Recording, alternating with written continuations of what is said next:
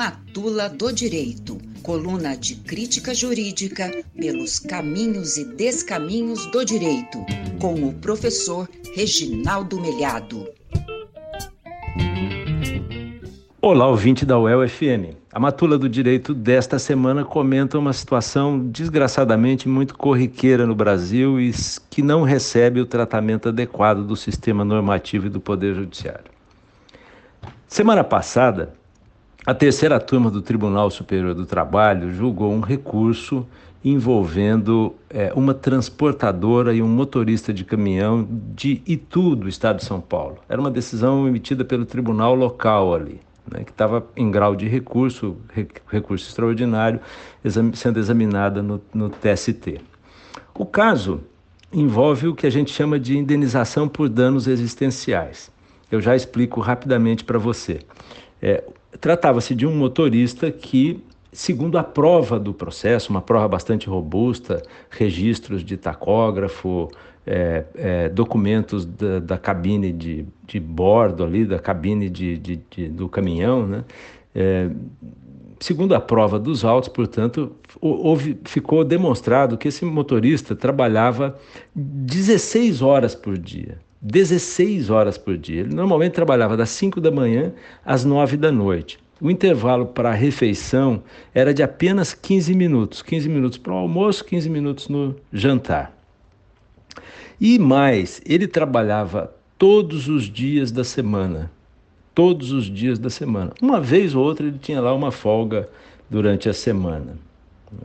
Isso gera uma situação que o direito do trabalho pelo menos uma corrente do direito do trabalho, chama de indenização, é, de danos existenciais. Né? O que significa isso? Uma pessoa que trabalha 16 horas por dia, todos os dias da semana, não pode viver é, uma relação digna com a sociedade. Né? Ele não pode conviver com a família, não pode ter momentos de lazer, não pode é, ter relações com amigos, não pode ter qualquer outra atividade. Ele, não, ele só faz trabalhar e dormir, repousar no final do dia.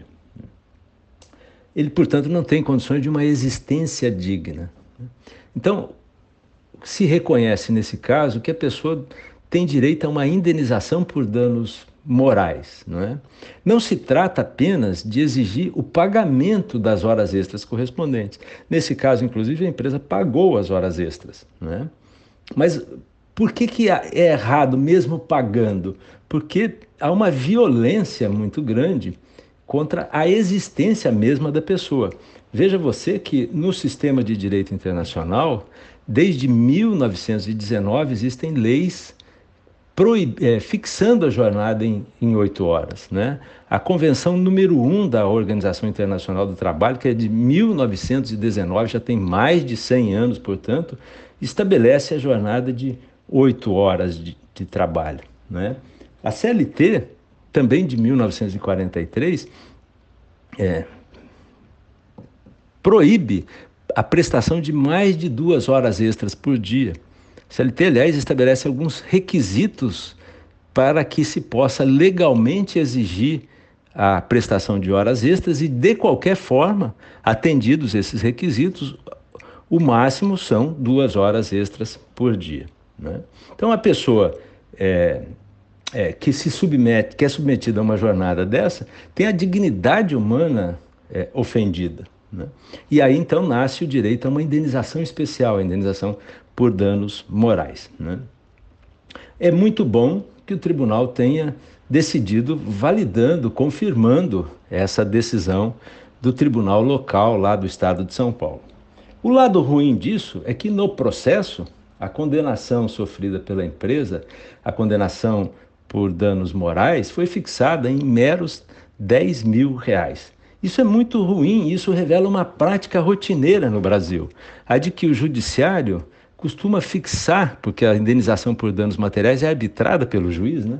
E o judiciário no Brasil costuma fixar essas indenizações em valor muito baixo diferentemente do que você tem na tradição de outros países, como nos Estados Unidos, em que as indenizações costumam ser altíssimas, elas são calibradas de acordo com a capacidade econômica daquele que transgride a lei. No Brasil, não. Elas são fixadas em valor geralmente muito baixo. E isso acaba funcionando, na verdade, como um tiro no pé, porque estimula a prática daquilo que o direito chama de ilícito lucrativo. Essas empresas praticam ilícitos por atacado, muitas vezes ilícitos contra o consumidor, bancos, companhias telefônicas, eh, companhias aéreas, né? Praticam ilícitos contra o grande público em massa e são condenadas eventualmente na justiça e quando são condenadas são condenadas ao pagamento de um valor ínfimo. No caso, no caso de um motorista profissional, veja que o problema transcende o próprio interesse individual. Porque um motorista dirigindo um caminhão é, carregado com toneladas e toneladas, é, é, durante horas, 16 horas por dia, é um elemento de risco para, para as demais pessoas, para ele próprio, porque a fadiga, a exaustão pode levar a acidentes e acidentes envolvendo caminhões podem ser gravíssimos num choque contra um veículo menor ou num choque contra um ônibus. Quer dizer, são, são vidas humanas que estão em jogo por conta de um problema que aparentemente é simples. Né?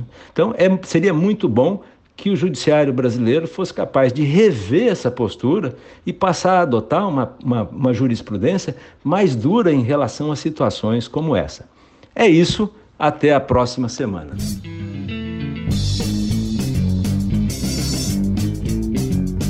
Matula do Direito, coluna de crítica jurídica pelos caminhos e descaminhos do direito, com o professor Reginaldo Melhado.